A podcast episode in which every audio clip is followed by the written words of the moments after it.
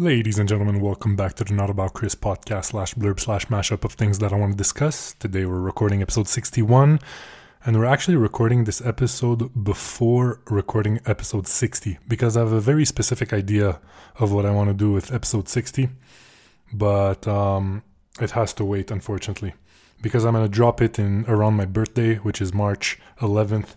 So I have to wait. But today is February 26th, and I'm recording episode 61 because I just I just did something pretty interesting today, Sunday, uh, and that is I hiked a freaking mountain in Mexico called Nevado de Colima.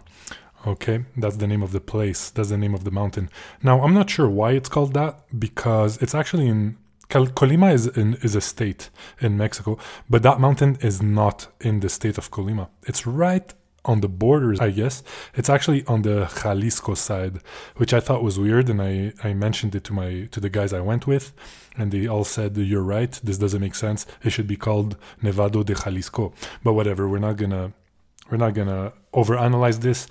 We just went there on a Sunday morning. I woke up at 6 a.m. Met with Javier, my boy, who picked me up with a Jeep he borrowed from his cousin. Annabelle, shout out Annabelle. Thank you for giving us the Jeep, the 4x4. We needed it. It's fucking hard to get to the place, very off roady. But, anyways, so I met him and another guy named, um, what's his name? Cesar. Super nice guy, even taller than me, but I digress he picked us up and then we went to this place called uh, Bugambilias. We picked up another guy called Andres, another friend. So we were four boys, four guys heading to Nevado de Colima on a Sunday morning at around 7 a.m. Two hour ride about. We got there at around 9:30, I think.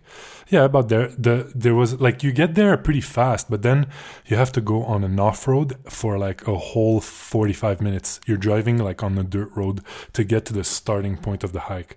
It's a brutal ride, but it was worth it. So you kind of go up the mountain in the car before you like you don't actually climb the whole mountain. It's 4,260 meters, if I'm not mistaken. So there's no way you can do that like if you're not like a, a pure and and hardened climber basically you go to the starting point which is like i think halfway halfway down halfway up I, I should say. And the hike is about three hours three hours and a half depending on your pace.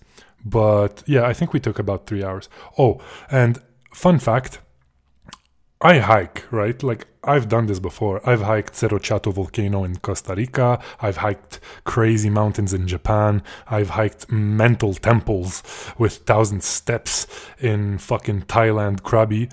Uh, so shout out Sahib for the Thailand part. Shout out Jonathan, Guliaris, and Alex for the oh for the hiking I've done in in Banff and Jasper, Canada. Alberta. And shout out to Sahib again for, oh, I'm sorry, Sahib, my boy, for the Costa Rica hiking. So, you know, I've done this with people. They're proof. I've hiked before and I've hiked a lot, and they all know my pace. I'm pretty fucking fast. But the difference this time was that I didn't bring my hiking boots. I left them back home in Pinche, Montreal, right? In fucking Montreal, back home.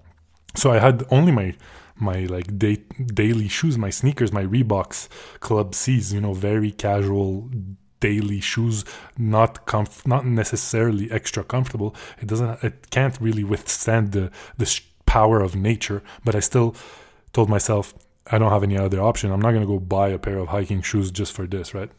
So, anyways, we, we got there at 9:30, started the hike. Uh, Andres was leading because he he had more experience. He, he had been there a few times before. So he led the way and he took us on this weird off road. It's not even the, the, the normal path. He, he's like, ah, oh, it, it should be easier over there. So I'm like, we followed him and it was bushy and like there was vegetation and there was no clear path and it was super hard. And for the first, I remember for the first 30 minutes of the hike, I was going to cry. I was, I was in pain. I was I was tired. I was exhausted. My my feet under me didn't feel right. The shoes. I'm like, if this is gonna be like this for three hours, I'm I'm about to pass out. You know, I was getting tired. I was like, uh, like breathing super st- strongly. I guess like I was like I was actually about to cry. Not no cap for the first thirty minutes, and then and then slowly but surely my body got accustomed to the to the the rhythm. You know, my heart started started found the beat he needed to find.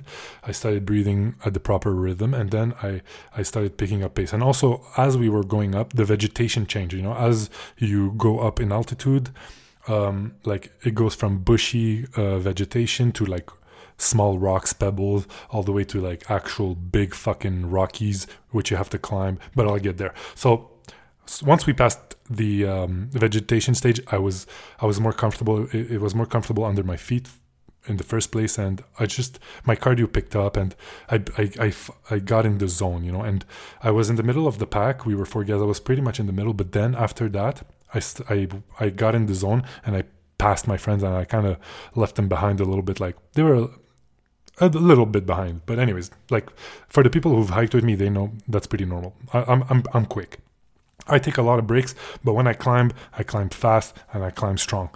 So so yeah, so I was in the zone and I even caught up to the people ahead of me. I said hi, you know, befriended them and passed them even, you know, like I passed a bunch of people on my on my climb up. Like my I was pretty quick and I was proud of myself. So I passed the pebble stage and then we got to the Rockies part and it, it became steep, you know, pretty fucking steep.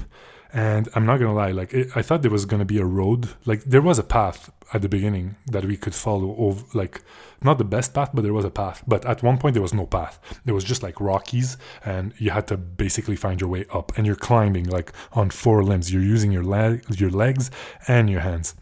You're using everything, even your hands more than your legs, I would argue. So, anyways, I'm climbing. I'm ahead of some people that I just passed, some nice people that I befriended, got their names, you know, asked them a bunch of questions.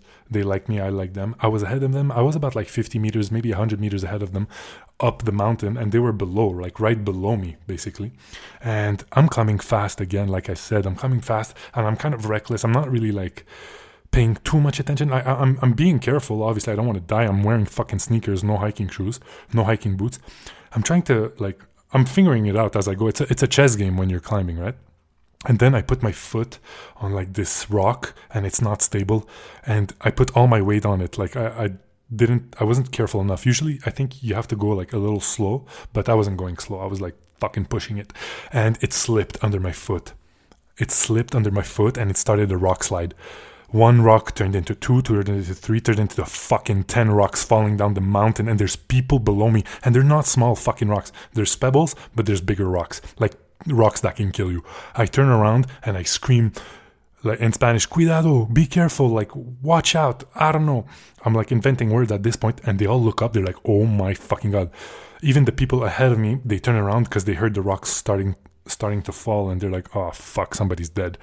I turn around, I yell, and the, everybody panics. Basically, it was like a horror scene. Everybody jumps, hides behind a rock. All the people below me, and it felt like uh, an hour. I swear, like I was so stressed. I was, I was like, uh, if I kill someone today by mistake, like that's not good. And it felt like an hour, but it lasted literally like ten seconds tops. And then, like, it was loud and there was a, a vibe of panic, like a, a, vibe of fear around. And then after 10 seconds, total silence for like five seconds. And I'm like, is everybody okay? And everybody got out. They're like, yeah. I'm like, I'm so sorry. And then they're like, don't worry, blah, blah, blah, blah, blah.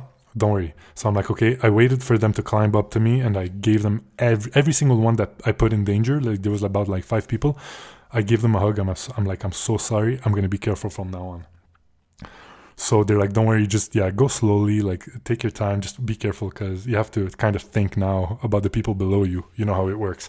So if there's one lesson I took from this little exercise or this little event is that sometimes um, taking the the easy path or easier path is not the right way to do things. Sometimes you have to take a little bit of a detour, take the harder path, but the more secure path because not only you're keeping yourself safe, but you're keeping others safe. So I call this the lesson of the mountain number one. I'm not sure if there's going to be another one, but doesn't matter. So that happened, and then I, I kept going with this new mentality, this new lesson in mind, and I I still was able to climb pretty fast, and I got up top, beautiful scenery, beautiful mountain, like I said, 4,200 meters, uh, I was alone because I had like passed my friends for about like 10 15 minutes and I just waited for them had a sandwich there was a bunch of people up there I just enjoyed the, sh- the view, took a bunch of selfies, waited for my boys. They came. We took a bunch of photos together. We talked with a bunch of people. We had more snacks and then we went down. And on the way down, I was leading the way and we got lost. like, I t- I don't know what happened. I took a wrong turn and we just started going down the wrong side of the mountain. There was absolutely no path. I was going down on my ass pretty much. That's how steep it was, how dangerous it was. And Andres came to me and he's like, fuck, Chris, you fucked up. Like, I'm with, like, he brought his dog, super nice dog, Nico. But it was a struggle because, because it was so steep, the path that I took or the path that I created, he had to come, kind of carry him down. So I'm like, I'm so sorry, my fault. But we managed to all get down safely, except for that one spot on the way down. Like I had told all the boys, like this is dangerous. Going down is more dangerous than going up. So be careful, double or triple. And they all agreed. They know how it works. Going down a mountain is always more dangerous for many reasons, and I, won't get into them. But basically, like your muscles are more relaxed. You think it's easier, and that's why you you don't flex your muscles as hard. So there's more chances of like making a mistake, like ankle breaking, putting a foot wrong. Like the the the risk quadruples. And that's exactly what happened to me. Like I was going down, I was gaining a bit of confidence. I was being careful because I know how it works, but I, ga- I, gained a bit of confidence. And then there was a rock that just slipped under my fucking sneakers. Again, I don't have hiking boots. Slipped under my my my foot, and I just like flew, fell down on my back, and fell on my back on on a bunch of rocks. You know, and they weren't small rocks. So I'm so like right now I'm recording this and I'm in fucking pain. I popped two pastillas, two Tylenols, just to ease the pain, but that's what happened. And I started bleeding from my hand. I, I think I bumped it somewhere. So that happened on the way down. So, moral, I guess, lesson of the mountain number two don't take it for granted. Mm, always be humble. It will fuck you up.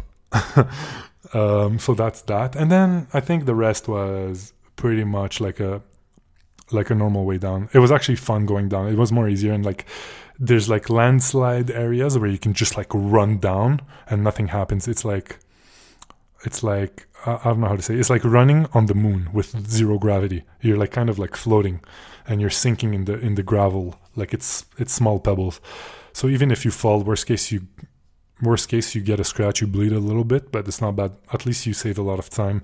And th- I guess the worst part of that is that at the end of this little descent, your shoes are filled with pebbles, and it's you kind of have to empty it. You have to sit down and empty them, and you know it's all fun and games. You get to chat with people.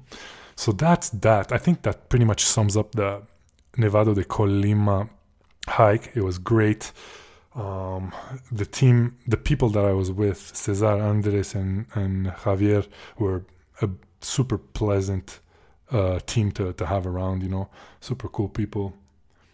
Enjoyed being with them. The dog was amazing got a lot of attention because it's a beautiful dog, uh, golden retriever, but like a bit darker than the regular ones. Anyhow, so yeah, lessons of the mountain got a bunch. Was really happy to do this on this Sunday because it was pretty much my last Sunday in Guadalajara. I was I'm I'm going next Saturday to Ciudad de Mexico, so I wanted to end it on a high note, kind of thing. Uh, the last Sunday, and I definitely did. God bless. Those are little miracles Definitely. Refer to my previous episode. Um, so that's that. I think I'm going to call it an episode. Hope everybody's doing good.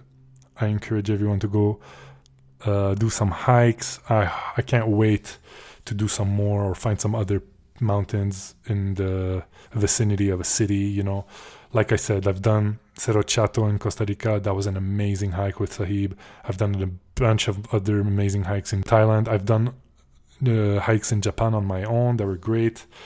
And then in Canada, you know, my boys John and Alex, we conquered Banff and Jasper, and that was fun, you know, fast paced, challenging stuff. The Devil's Thumb. Oof, I think I should record an episode just about that hike alone. Maybe I'll start a segment. So, yeah, that's it. Have a great week, everybody.